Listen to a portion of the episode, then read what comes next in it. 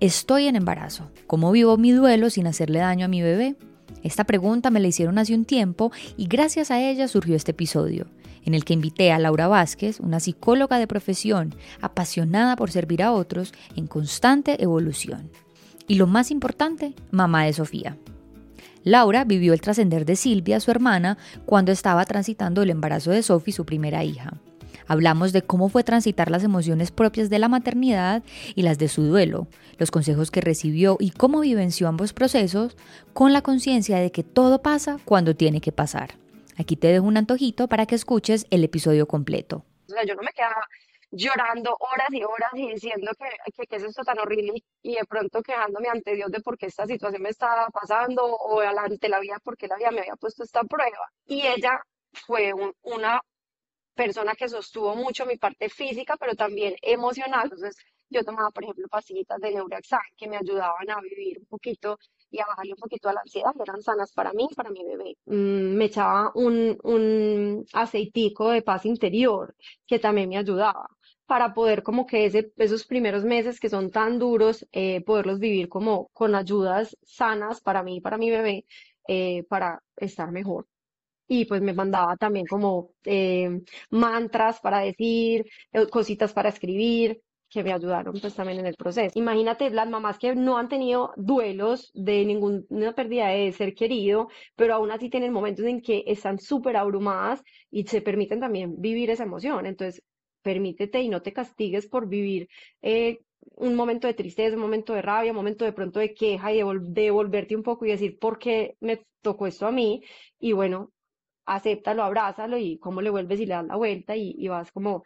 sanando de a poquitos y entendiendo y comprendiendo para que cada vez sea menos duro eh, pensar en la situación.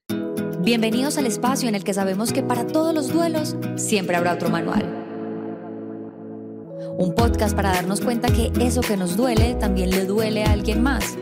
Un espacio en el que buscamos distintas maneras de entender que la muerte y el dolor tienen mucho que enseñarnos que la vida es eso que aprendemos de las cosas que nos pasan. Este tema de cómo vivir un duelo mientras está en embarazo tiene que empezar precisamente por esa historia de duelo, por esa historia eh, de transformación que yo creo que además eh, cuando uno está en embarazo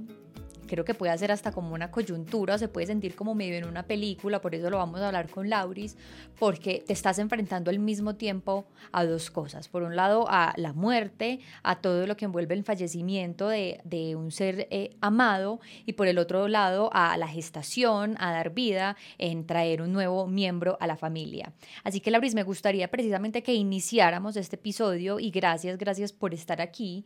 contándonos precisamente ese testimonio de cómo fue eh, vivir este duelo que tuviste mientras estabas en embarazo de Sophie. Claro que sí, Caro. No, primero que todo, mil gracias por haberme invitado a grabar este episodio tan especial, que estoy segura que le va a ayudar a muchas mamás y a muchas personas que de pronto puedan vivir algo similar. Eh, pues y ojalá no les toque, pero si lo están viviendo, que les pueda ayudar. Pues mi historia eh, se remota pues y se va hasta el año 2021. Eh, yo quedé en embarazo en el 2020. Le conté a mi familia con una emoción impresionante porque fue pues una hija muy buscada y era la es la primera nieta, sobrina de ambas familias. Entonces les conté el 24 de diciembre, todos emocionados, eh, lloramos, mejor dicho. Y en el 2021, mi hermanita, que pues en ese momento tenía 29 años, fue diagnosticada con una eh, leucemia. Fue imprevisto, no teníamos ni idea, fue unos exámenes de sangre rutinarios que le hicieron, que de un momento a otro pues empezaron a salir los neutrófilos muy bajitos y le diagnosticaron la leucemia. Eso fue, pues yo ya estaba en embarazo, ya sabíamos que era niña. Mi hermana fue la más, más feliz cuando supo que yo estaba en embarazo, porque desde, ella, la, ella era la madrina de matrimonio y desde que nos casamos nos dijo, quiero sobrinos. Eso fue lo primero que nos dijo. Entonces ella era la más feliz eh, de que yo estaba en embarazo, o sea, en serio, ya no podía, le quería contar a todo el mundo y yo le decía, espérate que pasen los tres meses y ya le vas contando, ya me pedía permiso para contarle a la gente, o sea, ella no, no cabía en su cuerpo la emoción de que iba a ser tía. Eh, y yo pues también feliz de darle pues ese regalo. Eh, el, pasó un mes, del 20 de marzo del 2021, cuando fue diagnosticada, en ese proceso pues viví, desde el momento que yo supe que tuvo leucemia, yo ya empecé a llorar, o sea, pues obviamente fue una noticia súper dura de digerir. Eh, gracias a Dios tengo una red de apoyo súper, súper inmensa y súper amorosa que me sostuvo y, y pues digamos que mucha gente me decía como Laura, háblale a Sofi, dile que las emociones que están viviendo son, son tuyas, no son de ella. Eh, entonces desde ese primer momento que yo ya estaba llorando y estando en embarazo, pues yo le, le hablé y le dije, Sofi, estas emociones son de mamá, estoy llorando porque tu tía le acaban de diagnosticar una enfermedad, eh, no sabemos cómo es el pronóstico, tengo miedo. Entonces desde ese momento le empecé a hablar. Em, y obviamente empezamos a vivir como todo ese proceso de incertidumbre, de miedo, de, de dudas, también de mucha fe, de mucha esperanza, de mucho amor a nuestro alrededor y mucha red de apoyo que nos sostuvo. Eh, Silvis fue, le, le, dio COVID en el proceso, eh, entonces eh, fue, pues era algo que no podía suceder porque claro, con el proceso de quimioterapia era muy, muy difícil que su cuerpo combatiera un COVID y el primero de abril le dio COVID. Y progresivamente fue pues como el COVID atacando su cuerpito, eh, empezó lo, primero con, con, oxígeno, después necesitó una cánula de alto flujo, luego necesitó ser entubada el, el 11 de abril, eh, y digamos que algo duro que viví pues en, en, ese proceso, pues como antes de que partiera de este plano material el 20 de abril, fue que yo la vi como el 19 de, de marzo antes de que le diagnosticaran la leucemia en, en la clínica, me despedí de ella y yo el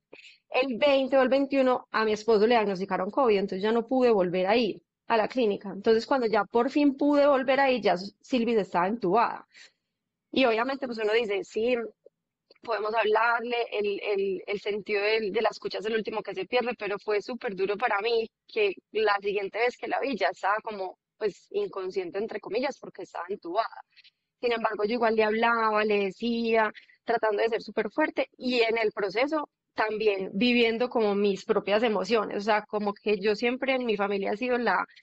la optimista, la positiva, la fuerte, siento que tengo unas herramientas que me ayudan a enfrentar y a vivir las situaciones difíciles. Y justo, justo yo acababa de terminar el fin de semana anterior que a Silvia le diagnosticaron la leucemia, un, eh, un curso donde aprendí mucho de duelo, donde entendí mucho el tema de duelo y eso me ayudó como a enfrentarlo. Y bueno, finalmente pues mi hermanita el 20 de abril pues falleció eh, y, y, fue pues más o menos como la historia de lo que viví. Entonces, el, el tema de, de, de, vivir el duelo, de perder una hermanita y también perder como la, la futura tía de mi hija, fue como un doble duelo. Sí, total. Y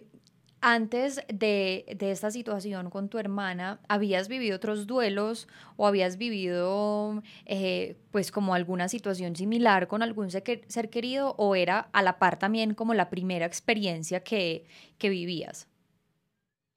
No, ya había vivido en el pasado algunos otros procesos de duelo, eh, la muerte de mi abuelita, eh, pues con mucha más conciencia, porque ya tenía 19 años cuando murió mi abuelita y era un ser muy, muy, muy, muy cercano a mí. Curiosamente se llamaba también Silvia. Okay. Y, y, mi abuelito cuando tenía seis años y un tío cuando tenía como, bueno, okay. sí, no, la, la, muerte no era ajena pues a mí y el, el proceso de, de, pérdida de seres queridos. Digamos que en ese momento que te enteras como de, de la enfermedad de tu hermana y empieza como todo este proceso de, de ella en el hospital, y tú pues eh, también empiezas como a hablarle eh, a Sophie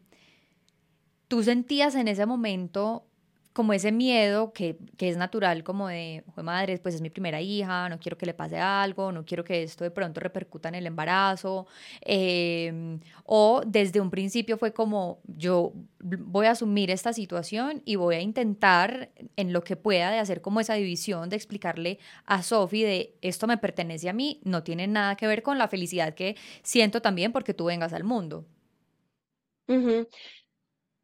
Yo creo que tuve momentos, Caro, o sea, eh, al inicio pues obviamente fue duro, pero como te digo, rápidamente alguien, pues la red de apoyo para eso está, ¿no? Me ayudó como a decirme, Lauri, no te sientas mal, por, pues no, no te cohibas en tus emociones porque va a ser peor. Entonces yo, yo dije en mi, en mi corazón, yo dije, esto lo tengo que vivir como lo tenga que vivir. Y me voy a permitir transitar el proceso, porque claro, tuve personas a mi lado que también me decían como, Lauri, tienes que ser súper fuerte, pues porque estás en embarazo, no puedes pasarle toda esa energía a tu, a tu hija, eh, y yo pues como que simplemente pues recibía como con ese filtro de lo que me servía y lo que no me servía, y obviamente había momentos en que yo decía, voy a ser fuerte por ella, porque finalmente pues ella, la pérdida es mía y no es de ella. Ella no va a saber que hubiese tenido la tía más hermosa del planeta porque literal hubiese sido entregada en corazón y alma a ella. Eh, entonces yo, pues, digamos que sí, sí me sentía a veces como, ay, tengo que ser fuerte, pero trataba siempre de, de decirle, hoy estoy llorando y me levanté más triste porque nos dieron esta noticia, porque mm, el proceso de Silvis va cada vez peor. Eh, entonces siempre trataba de explicarle. Y una cosa que usé mucho fue no sé si has escuchado una cancioncita de, de la de la Totuga que a mí me habían eh, regalado para Sofi. Es una aplicación que te hace canciones con el nombre de, la, de tu hijo y me lo habían regalado pues mientras estaba en embarazo como un regalo para Sofi futuro. Y había uno, una que decía, todo va a estar bien. Entonces como que yo le ponía esa canción mucho a Sofi y le decía como, todo va a estar bien, eh, no te preocupes, si, si quieres llorar, llora, y, y, le hablaba mucho como que las emociones son para gestionarlas, o sea, yo no me quedaba llorando horas y horas y diciendo que, que, que es esto tan horrible y, de pronto quejándome ante Dios de por qué esta situación me estaba pasando o ante la vida porque la vida me había puesto esta prueba. No, yo creo que, que sentía la emoción, pero finalmente la gestionaba y siempre le hablaba. Pues no, no me sentí nunca, la verdad, culpable como de las emociones, no que yo creo que eso es muy lindo lo que tú dices porque este tema como de, de, la conexión que uno puede tener pues mientras está en embarazo, cada vez como que se desarrolla más, cada vez hay más estudios y más, eh, sí, cosas que avalan eh, un poco la Mm, no, sé si la palabra es eficacia, pero sí la importancia, por, decirlo de alguna manera, que tiene precisamente de establecer este vínculo con tu bebé desde que tú estás en embarazo y aplica para todos los sentidos. Si, no sé, si de pronto es un bebé que llega a una mm, pareja o en una situación de muchísimo estrés o que de pronto no es deseado y todo, eh, ¿cómo se demuestra que esto puede afectar en el desarrollo del niño y qué importancia de y qué conciencia también la que tuviste en ese momento y lo valioso de, tu red de apoyo, que te hubieran como instado eh, a, a, que hicieras esto, porque definitivamente si son seres que están dentro de uno, pues están conectados en todos los sentidos también con, con uno. Y no, no, me los imagino como que estén por allá como escuchando como, ay, entonces si mi mamá me está diciendo esto, no, pero creo que como que así en, energéticamente y todo está como como esa separación de poder decirles, yo, yo te amo, o sea, te amo y esto está eh, desligado completamente de ti, deslígalo tú también de, de, sí, como de esa almita que está creciendo. Sí, y, yo creo, Caro, que finalmente también era como una oportunidad, fue como una, eh, fue una doble, mm, un doble proceso de cosas. O sea, por un lado era como, listo, estoy viendo como una vida se está llegando a su final, porque realmente como que mm, era progresivo el deterioro pues en el cuerpo físico de, de mi hermanita y, y, y, al mismo tiempo yo también ir a los controles, que me dijeran cómo iba creciendo, cómo estaba bien Sofi, entonces como que yo también decía como soy testigo del milagro de la vida, porque quedar en embarazo no es fácil y, y como yo, como ver cómo voy gestando vida, es como también una, un mensaje que la vida te pone en ese momento, es decir, valora que estás pudiendo dar vida y gestar vida y que tu embarazo está evolucionando positivamente, cuando hay muchísimas mamás que no tienen esa fortuna. Y finalmente yo le iba contando a Silvis, o sea, incluso compramos es que un estetoscopio para ver si ella podía es que escuchar el corazón, eh, porque ya estaba como en ese mes en que uno podía ponerse ahí, pero uno lo escuchaba y tenías que hacer una concentración impresionante, pero ella no lo escuchaba, pero yo le ponía y le decía, fui donde el, donde el, ginecólogo, me dijeron esto, yo le contaba todo, porque finalmente yo sabía que en algún, de alguna forma ella me estaba escuchando y, y yo me anclé mucho en decir, bueno, eh, no me voy a, a, estar como todo el rato cargada de, de la tristeza o el, o del dolor que de pronto pueda sentir porque estoy con la posibilidad de perder a mi hermanita, sino como con aferrarme a cambiar el observador y a elegir diga, decir como estoy gestando una vida y tengo que sentirme feliz y agradecida por eso. Y traté también de cosas que me ayudaron, pues como en ese proceso, aferrarme a las cosas que quería agradecer que había vivido con mi hermana. Entonces, por ejemplo, yo me acordaba que habíamos tenido en febrero, antes de todo, una última caminada, ella y yo cogías de gancho,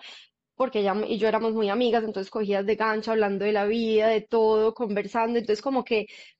cambiar y elegir los, recuerdos y, las y los pensamientos que quería tener en ese momento para sentirme distinta. Y eso fue algo que me ayudó en los momentos en que tenía de pronto emociones difíciles o, o, más complicadas de manejar para cambiarlas y volver a, a vibrar en una frecuencia más alta. Total. En ese momento, Lauris, que se llega ya el día del, del fallecimiento de tu hermana, por esos días o ese día tuviste como la reacción de por qué, de por qué en este momento, como de todas estas preguntas eh, sin respuesta de por qué si teníamos toda la ilusión de que ella se convirtiera en tía, entonces pasa ahora, eh, como esa pelea que uno tiene con el mundo e incluso con sus creencias, em, ¿te pasó en ese momento o no? Sí, sí, me pasó, Caro. Definitivamente yo creo que que por más herramientas que hubiera tenido del duelo, de comprensión, que tenemos que ser desapegados, que tenemos que ser, no podemos ser egoístas, que tenemos que comprender que todas las almas tienen un plan, yo sí sentí ese, ese apego y ese egoísmo en ese momento y, y yo cuestioné y, y dije, ¿por qué mi hermanita? ¿Por qué una niña buena, una niña que solo hacía el bien con los demás, que siempre tenía amor para entregar a todos, una niña tan joven con toda la vida por delante? Pues tenía tan solo 29 años y, y obviamente que, y, y, uno se cuestiona, pues uno dice como, ¿por qué nosotros? ¿Por qué a nosotros? Pero como te digo, rápidamente, pues lo que hacía en ese momento era como, bueno, tengo un dolor desgarrador en mi corazón que, que nadie puede sentir por uno y, y todos los, los, los, seres humanos sentimos diferente la pérdida de un ser querido, pero, pero tengo un dolor en el alma cómo hago para sanar un poquito eso y como para cambiar la sensación tan dura que tengo. Entonces yo, digamos que lo que hice fue como, como honro a mi hermanita, o sea, como honro que la partida de mi hermanita de este plano material no haya sido en vano. Y, y, bueno, pues finalmente eso es lo que he tratado de hacer desde el 2021 que partió y es como, bueno, esa alma es un alma vieja que vino para que el propósito sea para los que estamos acá. Ella simplemente se nos adelantó en esta partida de este plano. Entonces yo cómo hago para honrarla y he sido, por ejemplo, yo me acuerdo cuando estaba en embarazo, yo le dije a, Silvis, Silvis, Vázquez sin pela no se cría. Eh, y ella me decía, y ella era pedagoga infantil, y ella me dijo, no le vas a pegar una sola pela a Sofía, o sea, no le vas a pegar, te lo pido por favor. Hay otras formas ahí, pues porque ella estudiaba mucho el tema de crianza positiva, disciplina positiva, de validar, de... Entonces como que yo le hice esa promesa y hasta el momento la he sostenido y estamos en los Terrible Two y la he sostenido y he sido paciente y amorosa y no, y pues no lo he hecho, o sea, he sido súper, como siempre me acuerdo de ella como de se lo prometí. Como me está sacando la rabia, estoy impaciente, pero se lo prometí. Exactamente, sí, total. Eh, Lauris, en ese momento, digamos que físicamente, bueno, emocionalmente uno es todo un mar, que digamos que yo creo que vivimos como los mismos duelos, creo que de pronto, y no, no sé, ahí me corriges, como por todo este salpicón de hormonas que uno puede tener en, en, el, en el embarazo, de pronto esas emociones de ese duelo eh, pueden ser de pronto, no sé, no, sé si la palabra sea como más duras, pero sí pueden ser como más como más contrariadas, ¿cierto? Porque estás pasando como por todos unos cambios y unos procesos eh, hormonales demasiado fuertes que claramente tienen que ver eh, y afectan nuestras emociones. Entonces preguntarte, si por ahí sentiste como alguna diferencia o algo que tú dijeras como, esto debería estar viviéndolo así, pero de pronto siento que en este momento por estar en embarazo lo estoy como viviendo el doble. Por un lado es emocional y por el otro lado desde el cuidado físico o, o como desde esos cuidados físicos que tenías que tener o recomendaciones o algo para poder transitar este, este duelo. Mira, desde el lado emocional, creo que desde el tema hormonal, lo único que pudo haber sido distinto por haber estado en embarazo era que quizás estaba un poquito más disparadita. cuando nosotros estamos viviendo un proceso de cambio, es normal que uno pueda tener un poco más de ira de lo habitual porque estás viviendo un proceso de adaptación. Entonces creo que no era tanto el llanto o el desconsuelo, sino como de pronto furiosa con la vida o, o furiosa con cosas, como que reaccionaba más polvorita de lo normal. Entonces, ¿quién de pronto fue mi paño de eso? Mi esposo. O sea, mi esposo de pronto le tocaba como que me pusiera brava por pendejadas o hicieran un- una tormenta en un vaso de agua. eh, y si, si fue como producto de estar en embarazo, porque con los duelos anteriores no me sucedió eso. Es lo único que siento como que emocionalmente, en como es mi personalidad, viví diferente. Y con respecto al tema de cuidados físicos, también en esa mm, red de apoyo o, no sé, lo que yo con lo que conté, yo voy donde Valeria Arango, que es una médica integrativa que hace acupuntura y yo y hace terapia del bebé feliz. Entonces te hace también como, yo ya estaba en proceso con ella desde que empecé mi embarazo y eh, te hace como eh, procesos para ayudar a, a, a alivianar todas las emociones y todo lo que tu cuerpo vive de procesos de cambio en un embarazo y también pues como para conectar en unas meditaciones hermosas con tu bebé. Y ella fue un- una persona que sostuvo mucho mi parte física, pero también emocional, porque mm,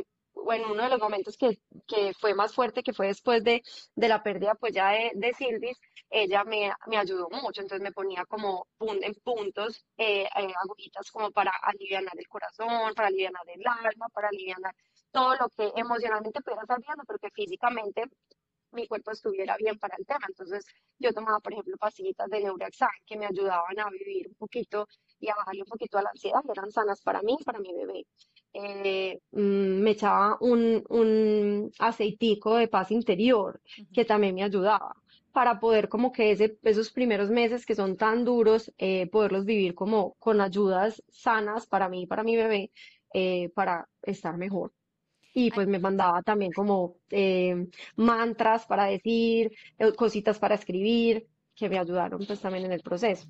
Ahí dijiste un tema que me hizo acordar, hace poquito leía algo mm, cuando estaba como mirando la, la información del, de este episodio y era sobre todo el tabú que hay eh, para una mujer en embarazo respecto a la medicina psiquiátrica, ¿sí? O sea, como que existe la, la, la idea, por decirlo de alguna manera, y es que si estás en embarazo, entonces eh, tienes que tener el doble de cuidado porque entonces no puedes tomar un medicamento psiquiátrico en el caso de que lo requieras, de que tengas una depresión, de que tengas una ansiedad, pero realmente eh, y obviamente pues con, con todo el acompañamiento profesional del caso, hay medicamentos que sí pueden ser compatibles con el embarazo y la lactancia y ahí toca también con una fibra muy importante y es de como también la medicina psiquiátrica ha tenido en, en general, no solo para, para mujeres en embarazo, sino en general ha tenido como tanto, o ha sido tan mal vista. Entonces se cree que cuando estoy en embarazo y fuera de eso, entonces tengo que tomar alguna pastilla, tengo que tomar alguna cosa, entonces ya soy mala mamá o, o sí, o sea, o le estoy haciendo daño eh, o X o Y cosa, que rico uno poder darse cuenta de que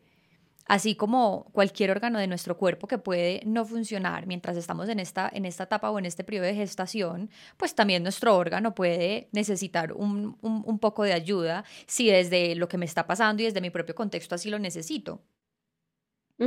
Sí, e- exacto, total, tienes toda la razón. Hay mucha desinformación frente a ese tema de, de creer que no podemos tomar nada mientras estamos en embarazo lactando, pero finalmente yo creo que con el acompañamiento profesional, como tú lo dices, y con el, aval médico, siempre será mejor que tú estés bien para que tu hijo esté bien. Y, y finalmente hay medicinas y medicamentos que tú puedes tomar que no le van a hacer daño a tu bebé y te van a hacer bien a ti para que tú puedas cambiar y vivir muy distinto ese proceso que estés viviendo. Porque habrá personas que por el contrario también sufren, por ejemplo, de ansiedad o de, o de algún trastorno eh, pues, distinto, pues que, que no va a dejar de existir porque estés en embarazo. Entonces hay que seguirlo acompañando y no te hace una mala mamá cuidar de ti. Total. Hay otra cosa, Lauris, que me parece súper importante y es, y sobre todo digamos en el caso de Sophie, que como tú lo decías, eh, la primera hija, la primera sobrina, la primera nieta, cómo se carga demasiado a este nuevo ser de que sea como la felicidad, pues como desde el principio se carga como ahí, sí, entonces pues perdimos a tal y tal eh, persona ya no está y se murió, ay, pero gracias a Dios entonces llegó Sofía o llegó tal, porque entonces va a ser la alegría de los abuelos y entonces eh, para los otros tíos entonces va a ser lo máximo y se le carga desde bebé como con una presión innecesaria porque realmente pues pienso yo y por eso te, te, hago también la pregunta como de que se les carga con una presión innecesaria de ser el centro de felicidad de toda una familia que además toda está en duelo también, pues en, en este caso. Sí, o sea, yo creo que sí sucedió. Eh, en algunos momentos mucha gente me decía como, ay, no, pero siquiera tus papás van a tener a Sofi que les va a alegrar la vida y que les va a recordar eh, lo, hermoso que es la niñez y pues como un motivo de alegría. Mm, yo siento que yo no la cargué de eso, pues, o, conscientemente no lo hice, porque finalmente yo, yo le hablé mucho y le dije, tú, tú, a ti no te corresponde llenar un vacío que no, no vas a llenar, porque finalmente a mis papás nadie le va a devolver una hija que ya no está en este plano, a mí nadie me va a devolver una hermana que ya no está en este plano, a mi hermano tampoco le, va, le van a devolver su hermanita y, bueno, y así con los otros que tuvimos pues como esta pérdida, eh, entonces no le correspondía a ellas llenar ese vacío. Sin embargo, sí pienso que ella es un alma valiente que también eligió ser una niña arcoíris, porque los niños arcoíris son, vienen después de una pérdida de un embarazo o después de una pérdida de un familiar, y ella sí eligió venir a, yo pienso como a llenar de alegría, porque finalmente también un niño eh, no es que le pusiéramos esa carga, sino que, por ejemplo, piensa cuando hay un embarazo no deseado que la niña va y cuenta y dice que en embarazo, la embarré, y el papá o la mamá pues casi que la saca de la casa, la echa, la deshereda, y apenas nace ese niño, ah, se le olvidó lo bravo que estaba con, con la hija. Entonces yo también digo que es un alma valiente y hermosa que vino a llenar de alegría, a, a recordarnos como lo bonito de la vida, y seguramente pues después de la, la llegada de ella, todos se nos pudieron activar ciertas cosas del duelo que estábamos viviendo de Silvis, pero también recordar la ilusión de la vida y, el, volver a comenzar y el volver a vivir y, también centrarnos y pensar en algo más que no fuera la pérdida que habíamos tenido. Pero, pero sí hubo como ese tema que tú dices. Alrededor mucha gente lo decía, pero yo traté de decir como Sofi no viene a llenar ningún vacío y no quiero que la carguen con eso porque es un peso muy grande en sus hombros. Y sientes que para tus papás, eh, sí, o como para tu círculo más íntimo, de pronto en algún momento sintieron em, como que eso, como ese reemplazo, como que sí, se murió Silvia y entonces llegó Sofía, sentiste que en algún momento ellos pudieron sentir como eso, entonces dijeron como no, pero es que nadie me va a quitar lo que estoy sintiendo en este momento, o por el contrario estaban como muy en la posición también tuya de nos está pasando esta situación de dolor y de transformación y estamos en, este duelo, pero pues Sofía tampoco tiene la, la, culpa de nada y hay que verlo precisamente como con esa valentía y ese amor que viene a traer. Pues yo creo que no, no fue como que, eh, pues si te entendí bien, no fue como que Sofi vino a ellos a quitarles y a llenarles un vacío, pero sí vino a distraerles la mente. O sea, porque era una bebé, porque empezó a hacer como sus gracias y sus cosas, aunque igual pues Sofía nació en agosto, ya había pasado un tiempo desde que Silvia se había trascendido, eh, pero sí era como un, algo distinto que pensar. Entonces, por ejemplo, mis papás eh, se venían acá, me hacían la visita, yo me iba para allá. Ya cuando Sofía empezó a ser un poco más personita, también empezaron a interactuar con ella. Eh, pero no, no, no sé si, como te decía, si de pronto internamente ellos pudieron haber sentido algo que les recordó cuando Silvia era pequeña, cuando Silvia nació, lo que perdieron, pero, pero creo que sí les ayudó a tener un distractor para pensar en algo diferente sin ponerle la carga de tú viniste a quitar el dolor de haber perdido Ok. Laurice, digamos que, mm, ¿qué tips crees tú que les podemos dar a las mamás y, bueno, a las, a las familias o a las parejas que en este momento están atravesando un duelo que puede ser compartido, no, puede ser de una persona que, em, no sé, tenía demasiada importancia para, para la pareja o que era el papá de alguno de, de los dos o bueno, un, un conocido externo. ¿Qué tips crees tú que les podemos dar a estas personas para que puedan transitar este duelo sin tener como esa idea de que por vivirlo y por permitirse sentir sus emociones le vayan a hacer algún daño al bebé. Pues yo creo que un tip fundamental es el que a mí me dieron en su momento, o sea, es, tratar como desde el inicio de saber que hay emociones que son de uno, que obviamente aunque uno no quiera, pues las va a sentir el niño, pero por lo menos desde la conciencia de tú gestionar tu propia emoción y de no sentir culpa eh, por sentir esa emoción, porque finalmente tienes derecho a sentirla, y de saber que será peor tragártela porque entonces si te tragas la emoción y no la gestionas, no la hablas, no la eh, te apoyas en tu, en tu círculo cercano para poderla gestionar, eh, va a ser peor para ese niño. Entonces, por un lado, es como, esta emoción es mía, no es tuya, no sentir culpa por estar sintiendo esa emoción y, y utilizar como la red de apoyo que tienes a tu lado, o sea, no, no tienes que hacerlo solo, no estás solo, o sea, se vale levantar la mano y decir, no estoy pudiendo sola, este, este, este duelo está siendo muy duro para mí y esta partida me está doliendo en el alma. Entonces se vale como buscar esa red de apoyo para que te ayude a poder hacer esa catarsis, a poder conversar, a poder mirar desde otro lugar. También siento que hacer ese filtro de todo lo que viene de afuera, porque hay opiniones que son muy hermosas, siempre todas vienen con buenas intenciones, pero hay unas que no resuenan contigo. Entonces también hacer ese filtro de que, te pesa según lo que te entregan. Por ejemplo, a mí cuando me empezaron a decir, ay, no, tienes que ser fuerte porque tienes una bebé, porque eh, no, es que no, no puedes llorar porque mira que estás gestando bien, pues como que yo eso lo filtraba y decía, no, es que yo tengo derecho a llorar y tengo derecho a vivir y transitar mi duelo porque porque si no, después me va a coger ventaja y después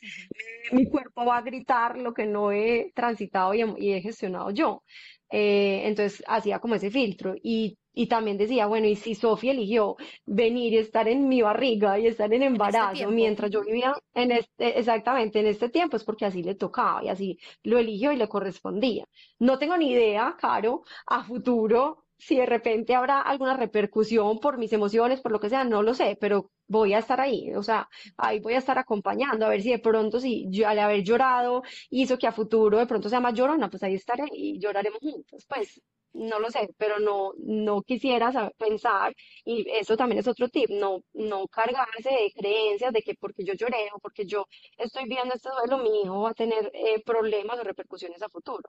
Total, yo, y yo creo que es algo súper importante y es una palabra clave y es desde la conciencia, como desde la conciencia en que uno mire esa situación y desde uno mire esa emoción. Si, como tú dices, uno se empieza a cargar y es como, ay, no, entonces no voy a llorar porque entonces me va a salir súper llorona, porque entonces está tan, o no voy a estar enojada hoy o lo que sea, porque entonces me va a salir terrible o va a ser súper impaciente. No llenarse como de todas esas falsas creencias y tomar cada decisión que uno toma para vivir ese duelo desde la conciencia de, lo que, de que lo que uno está haciendo, pues lo está haciendo primero con las herramientas que tiene en ese momento y segundo, haciéndolo con la intención de que sea bien para su hijo, pues no con el hecho de, ahí voy a llorar, entonces para que ella también sienta lo que estoy viviendo. O sea, no es desde una posición eh, ni mala ni egoísta,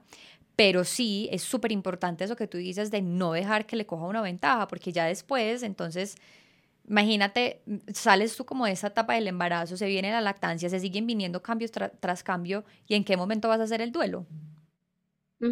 Sí, sí, exactamente, total. Y, y, y, por ejemplo, algo que me pasó a mí o que, o que creo que también fue producto del tema de las emociones, de las hormonas, cuando yo tuve a Sofi, que ya obviamente nació, también hay un desborde hormonal muy fuerte y yo ahí lloré más de lo que yo había llorado cuando estaba en embarazo. Y entonces mi esposo me decía, no, estás viendo un duelo tardío. Pues por favor, busca ayuda, que estás viendo un duelo tardío. Y yo como que, como así que un duelo tardío? No, no, no, hombre, un duelo tardío, yo ya lo estoy viviendo y hace parte del proceso. Entonces yo igual busqué ayuda, porque yo dije, pues tengo que hacer mi parte. Entonces yo busqué ayuda. Y fue súper, por eso digo, usa la red de apoyo, se vale que no estás sola, ¿cierto? Y, y que si alguien de pronto te ve que estás mm, no en tu normalidad, te lo diga. Y como yo no, usualmente no soy tan llorona o cuando lloro rápidamente lo proceso, si estaba un poco más llorona de lo habitual. Entonces, porque claro, yo le daba teterito o alguna cosa y yo decía, ay, Silvi le podría estar dando este teterito. Ay, se perdió. Entonces, bueno, fui, consulté y también fue súper hermoso lo que recibí. es, es que tú no estás viendo ningún duelo tardío. Tu hermana se murió hace seis meses. Eh, yo, a mí háblame de un duelo tardío cuando lleves dos años y todavía estés que, que no has superado o no, has, ah, no te has adaptado a una nueva realidad en tu ser. Eh, habla, eh, yo estaba viendo el duelo de la Laura antes de Sofía, de la, de la pareja antes de Sofía, y estaba viendo el duelo de perder a mi hermanita, pues, que eran tres duelos juntos, que obviamente fue demasiado por digerir, eh, y entender eso también me ayudó, uff, como a bajar, a serenar, a aceptar lo que estaba viviendo y a saber que se valía que también estuviera viendo el duelo de la, de la tía que, que Sofi no tuvo en presencia física, eh, pero yo le hablaba mucho, tengo foticos de, de, de, Silvia en el cuarto que me regaló una compañera del colegio súper linda, con una carta hermosa, para que yo le lea a Sofi cuando esté más grande, sobre cómo era Silvis. Eh, le, le, escribí, pues tengo un correo al cual le, le envío cositas a, a Sofía, eventualmente le escribí una carta cuando, cuando Silvis murió, entonces tiene como toda la historia de todo lo que viví. Y yo le fui escribiendo y le dije, eh, de vez en cuando le, le cuento historias de Silvi, le muestro, le muestro foticos. Em, y bueno, y ella dice, Silvis, hay veces, ¿sabes también que me pasaba muchísimo? Eh, de repente le decía, eh, hablaba de Silvis y decía Sofi. Y, y hablándole a Sofi le decía Silvis. O a mis papás les pasaba y le decían Silvis. Y también nos sentíamos, creo que culpables sin, sin saberlo, porque como así que estamos diciendo Silvi si es Sofi, o porque le estoy diciendo Sofía Silvi, bueno, y también alguien eh, me dijo, súper hermoso, no te sientas mal, sientes un amor tan grande por las dos que las confundes. Si tú le pones una carga de Fue pucha, le estoy diciendo Silvis a Sofi, esto está mal, tú eres la que le está poniendo esa carga. Simplemente ríete, ay, la mamá así es loca diciéndote, es que Silvis, mira, esta es la tía Silvis, darle un beso a la tía Silvis. Pues, como que quitarle esa carga para uno no sentirse también culpable de decir esa, pues, un nombre que no corresponde. Y sobre todo que en el, que, que, que en el duelo ya normal es no dejar a la persona como un tabú, porque también nos pasa que entonces uno no vuelve a hablar de quienes se murieron. Y yo hace poquito eh, hice una publicación que decía como alguien una vez me dijo que por hablar tanto de mi papá era que no ni lo estaba dejando descansar, ni lo había superado y yo decía, porque lo superé entre comillas, es que puedo hablar de él. O sea, si no, sería un dolor de que ni me mencionen el nombre y es como uno nunca vuelve a hablar de los pues como de los muertos y ese rol y ese espacio que cumplieron y que dejaron en la familia pues eh, siempre está y siempre van a ser también parte de uno. Exacto, totalmente. Y yo creo que una forma también de que nuestros seres queridos sigan viviendo entre nosotros es eh, recordarlo, o sea, y aferrarse como, pues ese es otro tip que se me olvidó decirte ahorita, o sea, es como cuando uno está viviendo esa situación dura, también cambiar el observador y, y, a que, y cómo puedo, a pesar de una situación muy dura, agradecer lo que estoy viviendo. Entonces, yo que, que también me sirvió es como cambio el observador, como no me pego a ser víctima, por así decirlo, a decir, Dios, ¿por qué te me la llevaste? Dios, ¿por qué me estás haciendo pasar esta prueba? Sino como, ¿para qué llegó esta prueba a mi vida? ¿Qué necesito aprender de esta situación? Y cómo honro la memoria de mi hermana y el propósito del alma de mi hermana para que no haya sido en vano. Entonces, cosas que, que normalmente para ti se te vuelven cotidianas, cuando no estás, no tienes un proceso de muerte cercano, las empiezas a valorar. Entonces, agradecer un atardecer, agradecer los miembros que tienes hoy, eh, pues los miembros de familia que tienes a tu alrededor, no dejar para después decir que los amas, o sea, y eso no es como eh, cliché, pues no es como decirlo por decirlo, sino que realmente hagas el cambio de observador y vivas desde la gratitud de lo que tienes y no te pares solo desde lo que perdiste y como poco a poco eso te va ayudando a, adaptarte a esa nueva realidad sin ese ser querido, porque creo que uno no lo acepta, sino que uno se adapta. Y entender que la primera vez que vivas cualquier nueva situación o cualquier nuevo evento importante sin ese ser querido va a ser duro. Entonces, por eso para mí, cuando nació Sofi fue duro. Y tengo una anécdota hermosa para compartirte cuando nació Sofi. Mientras mi, mi, hermanita estaba pues en el proceso de enfermedad, nosotros en mi familia hacíamos unas meditaciones muy hermosas y nos uníamos pues como en, en pues por Teams y, y pues en, en Zoom, eh, porque estábamos también como todavía como en momentos de pandemia cuidadosos todavía, eh, para, para enviarle pues como esa energía a su alma, te rodeamos, estamos contigo, eh, lo que sea, el, pues tu destino, estamos aquí, te enviamos luz, bueno, y poníamos una, una canción que llamaba The Power of Love. The Power of Love is here. No, es súper linda. Y cuando yo estaba en el, en el parto, yo le pedí al ginecólogo que ponía, quería poner em, pues música. Entonces yo estaba poniendo primero eh, Mother Blessing, pues bendición de mamá, cuando estaba en el parto. Y justo, justo en el instante en que a mí me pusieron a Sophie en mis brazos, se cambió automáticamente la canción para The Power of Love, que era la que nosotros poníamos cuando estábamos en, en las meditaciones. Entonces yo ahí yo soy lloré impresionante porque supe que esa fue la forma en que mi hermanita me dijo, yo estoy aquí contigo, yo estoy acá en este parto acompañándote. Y fue hermoso, o sea, para mí fue hermoso. Y yo sé que tenía momentos después de que Sophie llegó, en donde ella se ha hecho saber que está acá. Eh, de repente llega un colibrí, yo vivo en un piso 15, de repente llega un, colibrí ahí en ese momento yo estaba hablando de Silvi y pum, llega un colibrí o pasa una mariposita por el ladito, o sea, y es súper hermoso. Entonces es como también abrirse a la posibilidad de sentir a tu ser querido de otras formas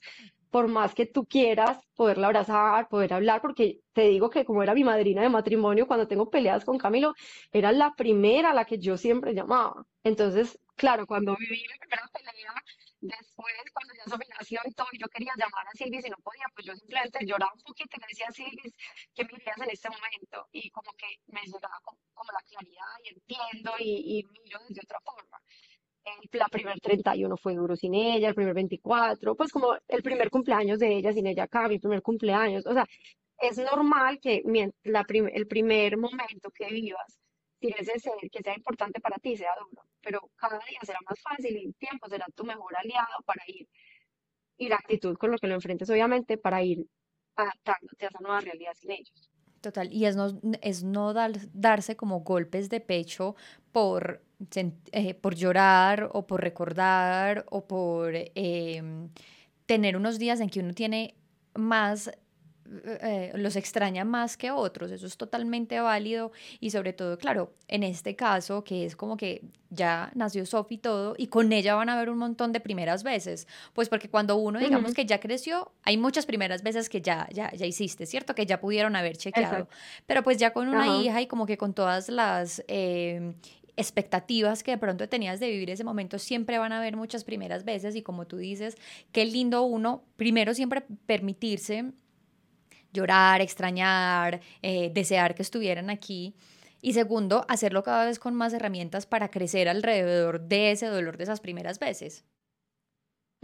exacto, totalmente. Y yo creo que que no es en vano que eso haya llegado a la vida mía y pues a la vida de cualquiera que pueda estar escuchando este podcast y esté viviendo también esa situación, eso llega porque algo tenemos que aprender de esa situación y, y qué bonito uno poder abrazar esa emoción porque es que las emociones vienen para que las gestionemos y, y se vale que lloremos y pues porque si nosotros hoy le estamos enseñando a nuestros hijos a que se vale llorar, a que se vale que tengamos rabia y que eso es lo que estás experimentando, eh, qué bonito uno también, primero empezar por gestionar las de uno. Entonces uno como que yo estoy llorando y se vale que hoy me duela un poquito más. Imagínate las mamás que no han tenido duelos de ninguna pérdida de ser querido, pero aún así tienen momentos en que están súper abrumadas y se permiten también vivir esa emoción. Entonces, permítete y no te castigues por vivir eh, un momento de tristeza, un momento de rabia, un momento de pronto de queja y de, de volverte un poco y decir, ¿por qué me tocó esto a mí? Y bueno,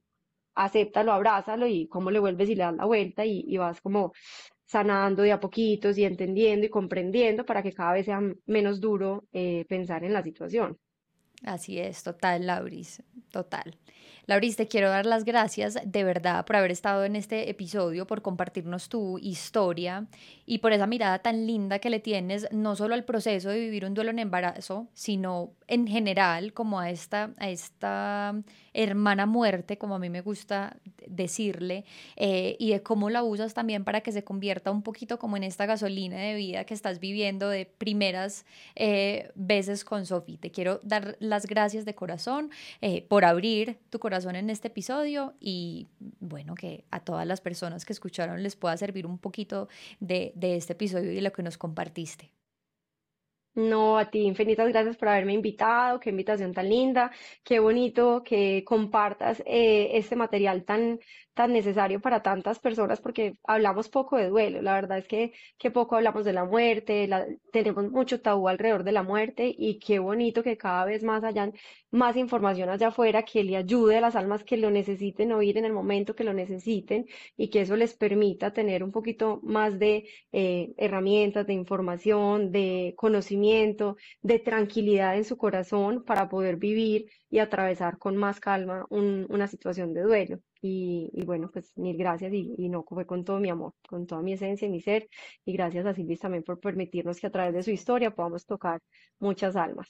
Así es, gracias Laura. Y como siempre lo digo también a todas las personas que escuchan estos episodios, quédense siempre con lo que suene y vibre con, con su alma y con el proceso que están viviendo en este momento. A veces no toda la información nos llega en el tiempo que, ve, que es. Eh, este episodio después puede llevar dos años y de pronto en dos años tú dices como lo estoy viviendo, me está pasando esta situación, pero lo importante es siempre tener información eh, a la mano y sobre todo que me gusta hacerlo así con personas reales eh, que sea como ese testimonio de yo ya pasé por esto, este es mi testimonio y uno poderse convertir en espejo de otros. Así que gracias de todo corazón a quienes se conectaron en esta charla maravillosa y nos vemos y nos escuchamos en un próximo episodio de otro Manual para el Duelo, el podcast.